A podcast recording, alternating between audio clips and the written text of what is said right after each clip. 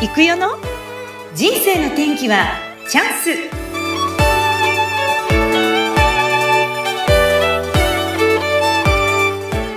はい。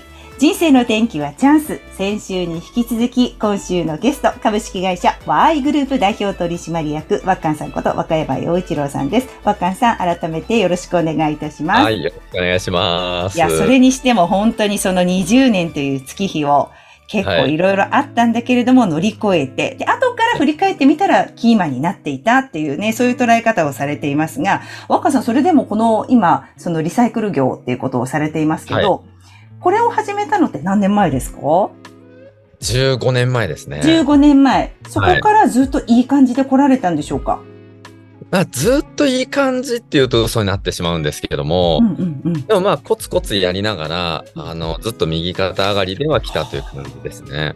そうですか。なんかそのうまくいく秘訣とか何かこう心がけていることってあるんですか？はい。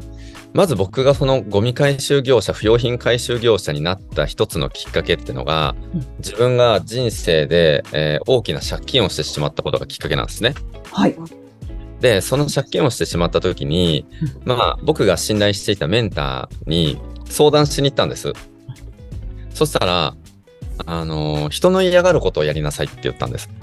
あ、自分がやりたいことじゃなくて、人が嫌がることをしなさいと言われた、はい、人が嫌がることを仕事にしなさいって言われて、で、なんでそんなことしなくちゃいけないんですかって聞いたら、人の嫌がることを率先してやれば、人はたくさん喜んでくれるだろって言われたんです。なるほど。まあまあ、おっしゃる意味はわかりますけど、うん、そうですね。だからトイレ掃除みんなが嫌がってたらトイレ掃除をするんだよと。うん、ゴミ拾いが嫌がってたらみんなゴミ拾いをね、するとみんなが喜んでくれるんだよと。で、商売の根本はそこにあって、ありがとうって言われる人にならないと、よそ様からお金は支払ってもらえないよって言われたんです。ああ、なるほど、なるほど。ありがとうの方向にしかお金は流れてこないから、とにかく人からありがとうって言われることを仕事にしたら、お金は自然とやってくるから、お金のことは一旦忘れて、人の嫌がる仕事を、えー、しなさいって言われたのがきっかけで、僕はみんながね、あんまり好き好んでやらなさそうなゴミ回収業者を15年前に選んだんです。うん。なかなか確かにスムーズにできなかった。選んだもののどうだったんですか？すぐに。で、うん、いや、まあ、最初は勤めで入ったんですね。人のやってる会社で。で、早く辞めたいじゃないですか。嫌でやってるから。一日でも早く卒業したいから、とにかく一生懸命一生懸命やって、辞めるきっかけを、えー、掴むまで、早く、えー、頑張ってね、そこを卒業しようと思って一生懸命頑張っていたら、まあ、そこの社長さんにものすごく気に入られてしまって、いろいろ教え込まれて、まあ、僕もね頑張って仕事ができるようになって結果周りのお客さんだったり会社の仲間たちにものすごい喜ばれる存在になってえー、すごい毎日いろんな人にありがとうって言われるようになっていったんですね。その結果まあお給料だったり立場だったりがどんどん上がっていって、最終的にはまあ背中を押されて独立をすることになるんです。なるほど。それが、まあ、今の Y グループの設立のきっかけなんですね。になっていくんですね。嫌だったから、はい、早く、もう一生懸命早くやって終わらせようと思って頑張ってやってたら喜ばれて。はい。でも、そこでずっとお勤めするわけじゃなくても背中を押されて独立することになった。はいうん、そうですね。で、結局、一生懸命頑張っている中で、お客さんから本当に目を見てありがとうって言われるとお金をいただくときに、なんか僕の心も、なんかすごくそこに癒されていって、あこうやって人から喜ばれてお金をいただくって本当に素敵なことだなと思ったしあとはこのリサイクルという仕事の業界がこの先伸びていくってことをなんかね肌感で感じたんですね。うん、なのでね早く辞めようと思って一生懸命頑張ったんですけど結果的に独立をしてしまうということに至ってく。うん。なんですね。なるほど、なるほど。なんか、不思議ですけど、そういうふうに、こう自分の思考もこう変化していって好きになっていくわけですよね。はい、いや、これでやっていこうっていうふうに決めて、今そのお仕事をされている。そうですね。うん、で、どんどんどんどん僕と同じような仲間たちが共感してくれるね、仲間たちがどんどん増えていって、うん、もう一人ではなく、この団体グループになっていったので、もう本当にいい意味で辞めるに辞めれない状況にどんどん発展していって、うん。ゴミ回収業からリサイクルショップとかアンティーク家具屋さんとか事業がどんどんどんどん発展して大きくなっていくとともに、昔はみんなにバカにされた仕事だったんですけど、今はものすごく人に褒められるようになってしまって、うん昔はね、なんか人の捨てたゴミを拾って飯食ってたお前ダサいなとか、そんな誰でもできるようなバカがいる仕事だろって言われてたんですけど、え？ただ今は SDGs という言葉がそうですね。広がってしまって、まさに今の時代。そう、僕らみたいな地球環境とかね、うん。えーを良くしていくお仕事っていうのはものすごく評価されるようになってしまったのそうです、そうです。今はね、テレビやら雑誌やらいろんなところからの取材もたくさん来ますし、会う人会う人にいいしいい仕事してますねってすごい褒められるので、るようになっちゃったんですね。本当にやめれなくなっちゃったんです。うん今その、その、リサイクルからこう地球環境の方のお仕事もされていて、あ、そうですね。いうことですよね。はい。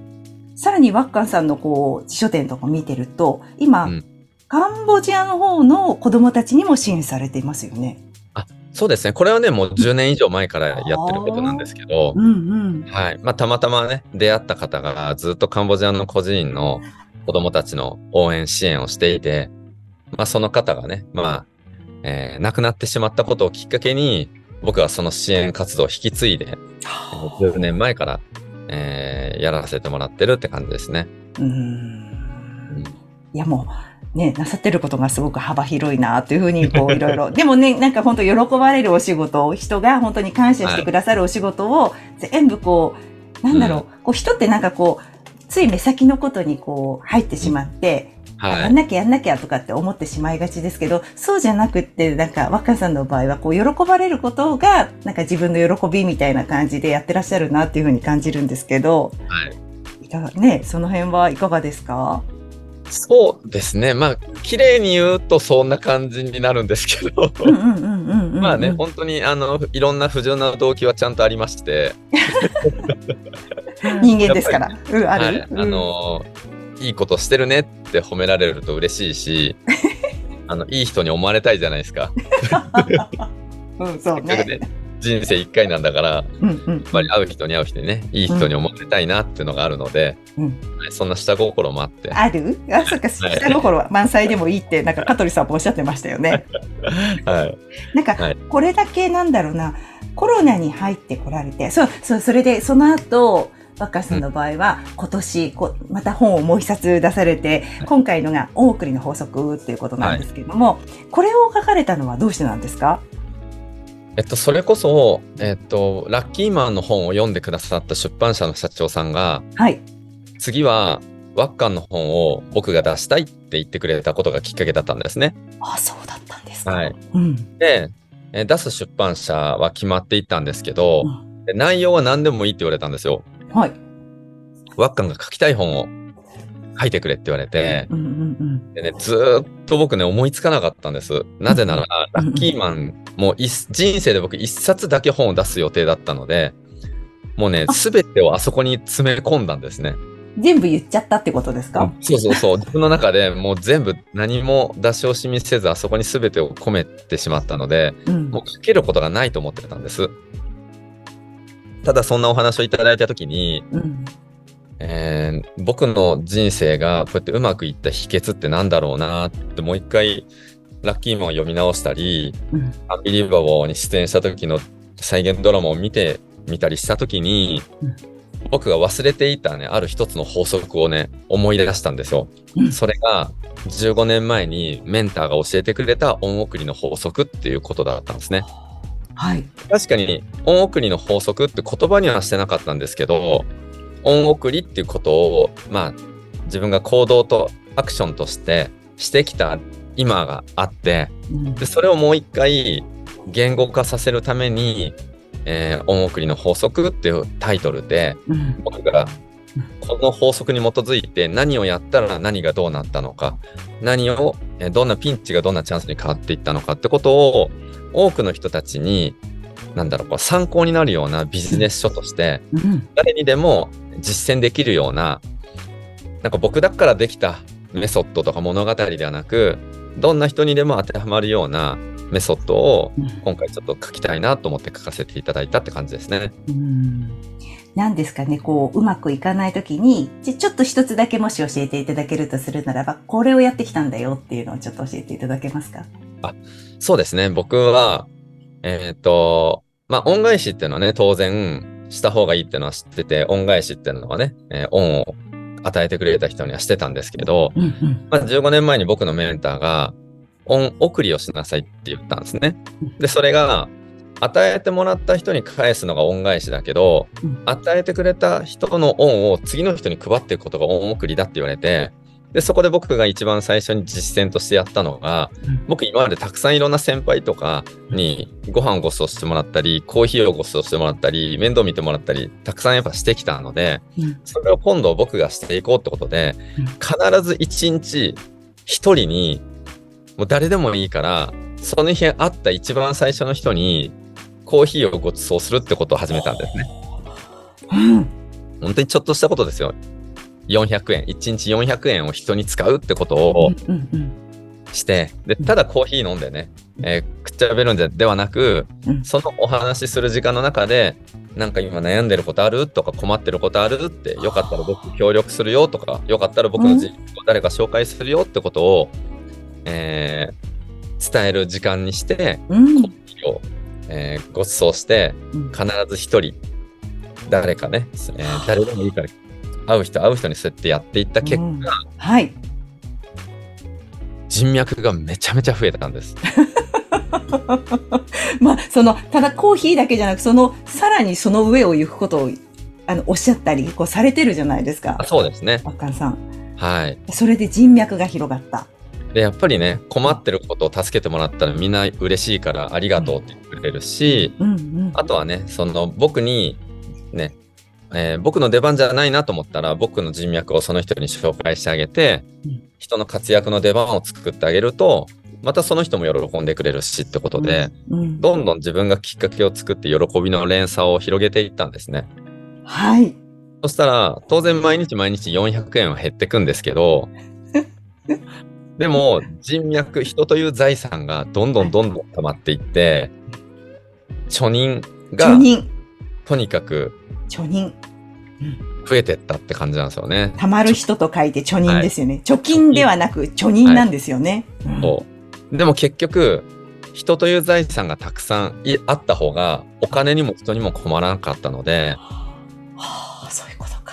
はい。なので、僕にピンチがあった時は、僕を助けてくれるように、周りの人たちが時間とかお金を出してくれた時もありましたしう、ーん。ね、そのカンボジアに、話。うん。カンボジアに学校を建てたいって言って、うん思いを語ったら、もう何百人の人たちが一人1万円出してくれて、うんえーね、500万円もするカンボジアの学校が、たった数ヶ月で、えー経ってしまったりとか、とにかく本当に一人では絶対できないようなことが、たくさんの人脈を手に入れたことによって、大きなことができるようになったんですよね。なので、財産はい、一つね、恩送りってことを、まあ、実体験としてやった結果ですね。結果、その積み重ねがどんどんどんどん大きくなって、今の若さんを作られてるのかもしれないなって今ちょっとき思ったんですけど、うん例えばこうなんかこう夢をこう持って頑張ろうと思った時に、いやはいちょっと今、夢ないんですよ。どうしたらいいでしょうかとかって聞かれることありませんか？ありますね。うん。そういう人には何ておっしゃいますか？夢ってのは僕なくてもいいと思ってるんですよ。幸せにはなりたいじゃないですか。で、幸せになりたいんですけど、えー夢っていうのは一つの手段だと思うんですね。夢を持った方が幸せになりやすい人は夢を見つけた方がいいんですけど。夢なんてなくても幸せを作っていける人は別に夢なんてなくていいんです。もっと言うと夢を、夢があったところで幸せにはなれないし、夢が叶ったところで絶対に幸せってのはやってこないんです。なので僕は夢ってのは、えー一つの手段だと思っていて、うん。なので無理にね、ない人が夢を見つける必要はないし、夢がないことで悩んでいたら僕は本末転倒だと思うので、うん、夢ってのは必要であれば、車と一緒ですね。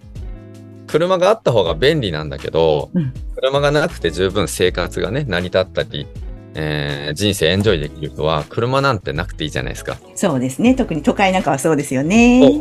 だから車持ってる人と持ってない人を比べてうん落ち込むことないじゃないですか。なるほど、なるほど。だから夢も僕全く一緒だと思うので、えーあってもなくてもどっちでもいいんじゃないのっていつもお話ししてますね。なんか、以前は、あの、なんかこう、目標をこう、クリアしていくっていうことをされていたけど、はい今はそんな風じゃないよっていうことを本の中でもおっしゃってますよね。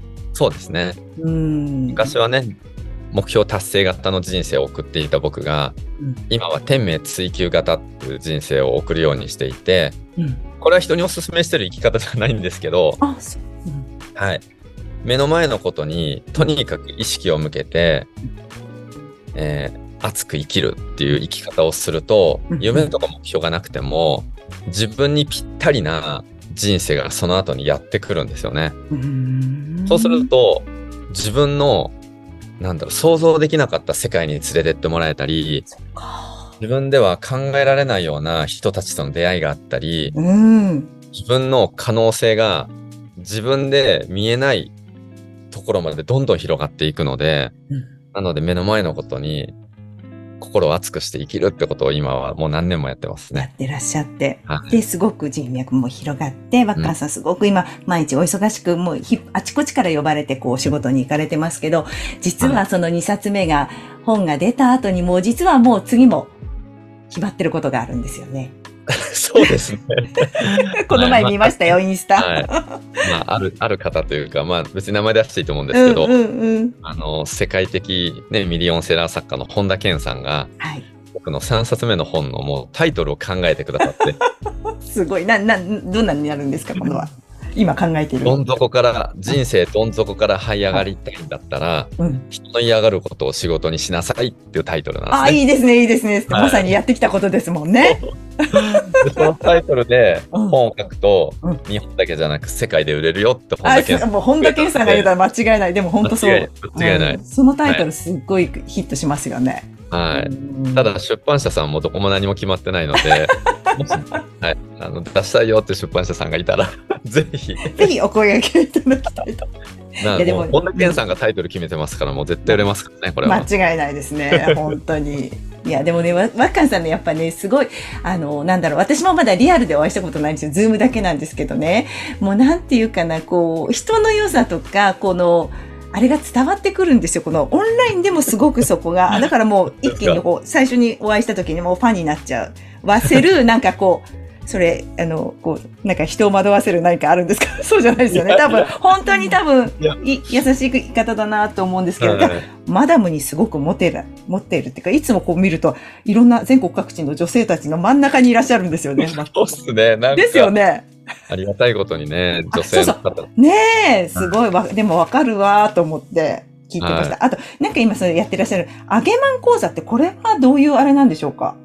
はい、これはですね、あのーまあ、8年前から、うん。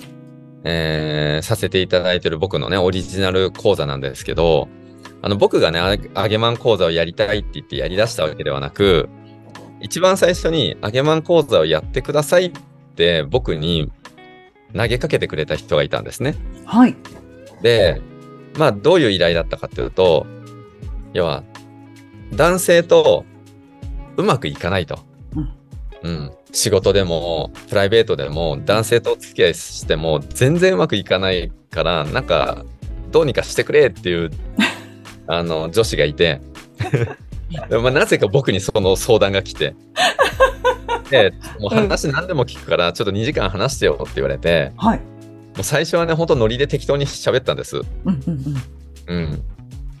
まあ女性の前では絶対に話さない男の本音みたいな話とか、まあいろいろね、男性脳と女性脳の違いの話をいろいろしたら、はい。それがどんどん口コミになってしまって、うんうんうん。こっちでも話してくれ、あっちでも話してくれっていうのがずーっとうん口コミで、うん僕一回も自分で主催してないし、呼ばれるんだ。一回も宣伝なんてしたことないんですよ。一回も。もうなんならこれ、依頼が来なくなったらいつでもやめようと思ってたんですけど、はい。続くんだ。8年間の間でうん500回も依頼が本当ですか？ずーっとやらされてるんです。うんいや、まあ、ぜひもう、なんかちょっと私もめっちゃ今興味あるんで、もし静岡でやってくださいったら来てくださいます？わっかんさん。ぜひぜひ。でこれがね、本当に面白い話で、今、企業研修で、うんうん。えー取り入れたいって言って、はい。青い看板のローソンさんが、はい。コンビ青い看ニのね、板のローソンさんが、はい。はい全国の1万2000店舗あるオーナーさん向けの勉強会っていうのが年に1回あるんですね。うんうんうんそれに採用されてですね。ええー、すごいじゃないですか。当然名前はあげまん講座ではないんですけど、ちょっと変えてね。うんはい、あの違う名前で、まあ同じような内容でやらせてもらってて、ああ、いやー、すごい、すごいですね。どんどんこう急成長。この講座自身も急成長。で、今後、若さんが今、ちょっとお考えになっているこの先のことなんですけども、今これから大切にしていきたい最大の恩送りっていうのを今はいお考えになっているということですよね。そうですね。うんうんあのーまあ僕は、まあ人生、これから何をして生きていこうかなってことを、えーまあ去年ね、えー深く考えたときに、うん。まああんまり先のね、夢とか希望を、えー見ずにですね、ちょっと一旦後ろを振り返って、人生をやり残し、人生の中でやり残したことを、もう一回突き詰めてやろうと思ったんです。うんうんで、僕がそこで一番まあ思ったのが、えーまあ親孝行をとことんちょっとしたいと思ってですね、はい。まあ親孝行すると、うん。え当然ご先祖様から喜ばれるので、うんご先祖様から喜ばれる生き方をすることによって、うんえー僕のまた運気やら何やらがどんどん上がっていって、うん。多くの人たちにまた夢とか希望が与えられるような人生になってくるのかなと思った時に、まあ、やっぱり一旦後ろを振り返ってうん。今の僕がね、えー生まれてきた大元のねご縁元の両親に対して人生かけて、えーまあ親孝行をね、えーちょっとしていこうと思って、まあ、いろんなプロジェクトをね、えー今あの企画中？あそうですね。企画中ですね。はい。それらはこう公表されていくものなんでしょうか？私たちに。まあ、こっそりやることなんですか？そこは。あ、そうですね。まあ、あの、はい、まあ、現実化したら、あの、うんうんまあ、事実とともにお話ししていこうかなと思って、うんうんうんうん。はい、まだね、今はやり出す前なので、あ、そっか。そうなんですね。何もね、ちょっとお話はできないんですうけど、はい。これからはじゃあその、親孝行に力を入れて、ご縁、ご縁元っていう言葉ね、いいですね。すね縁元になるんですね。うん、うん、今、まだお元気でお二人ともいらっしゃるんですか？お近くにそ。うですね、もう70過ぎなので、うんうんまあ、正直ね、まあ、うんまあ、親だけじゃないですけど、あと何年会えるか分かんないじゃないですか。そうですね。うんね、今のペースで会ってても、うんうん、多分本当に短い時間接することしかなく終わってってしまうなと思ったので、うん。で、親とね、じゃあ本当に二人で真剣な話をする時間って言ったら、うん。やっぱ年にね、1分もなかったんですよ。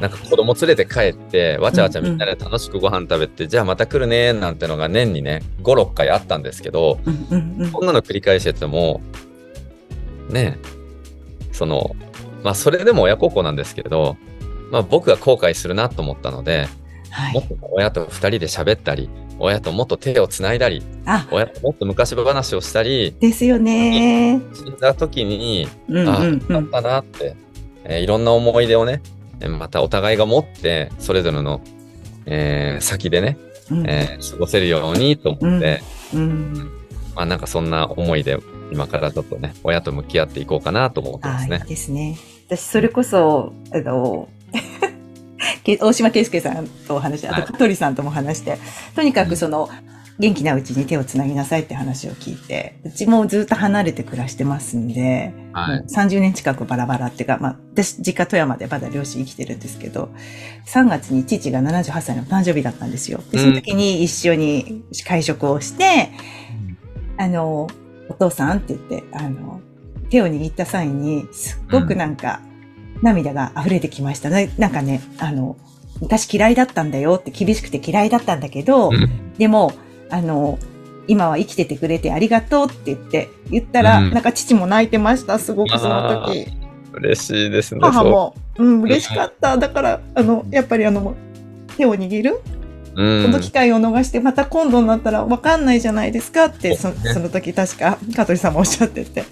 で、だからと思ってやったらすごく良かったです。手を握るだけでも、すごく感謝の気持ちが溢れてきたので、ねなんかそういうことは私もまた近いうちに会ってうんしたいなと思いますけど、あでも若さん同じ思いっていうのを聞いてちょっとやっぱり嬉絶対ね、ですよね。泣いてる時に、うんうん。あの上にいるご先祖さんはみんな拍手喝采して喜んでると思うんですよね。うん、そうなんですかね。ちょっともっとね、生きてる、うん。ね僕たちに力をね、ご先祖さんが貸してくれるんじゃないのかなと思ってますね。はい、そうですね。うん。ありがとうございます。なんか、身の上話を聞いてもらっちゃってすいません、本当に。若さんの話なのに私の話しちゃってごめんなさい。うん、本当にありがとうございます。いいえね若さん。ぜひまた今後ともあの、はいい、ろいろまたお話聞かせていただいてチャンスがあったらぜひあの静岡呼びますんでまたぜひあぜひぜひ。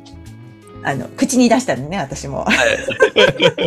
あげまん またぜひよろしくお願いしますはい、こちらこそよろしくお願いします。ありがとうございました。はい本日のゲストはめっちゃタイトなんです。めっちゃ忙しいのに隙間を縫ってインタビュー受けてくださいました。ゲストは株式会社ワイグループ代表取締役、若狭こと、若山洋一郎さんでした。若さんありがとうございました。はい、ありがとうございました。ありがとうございました。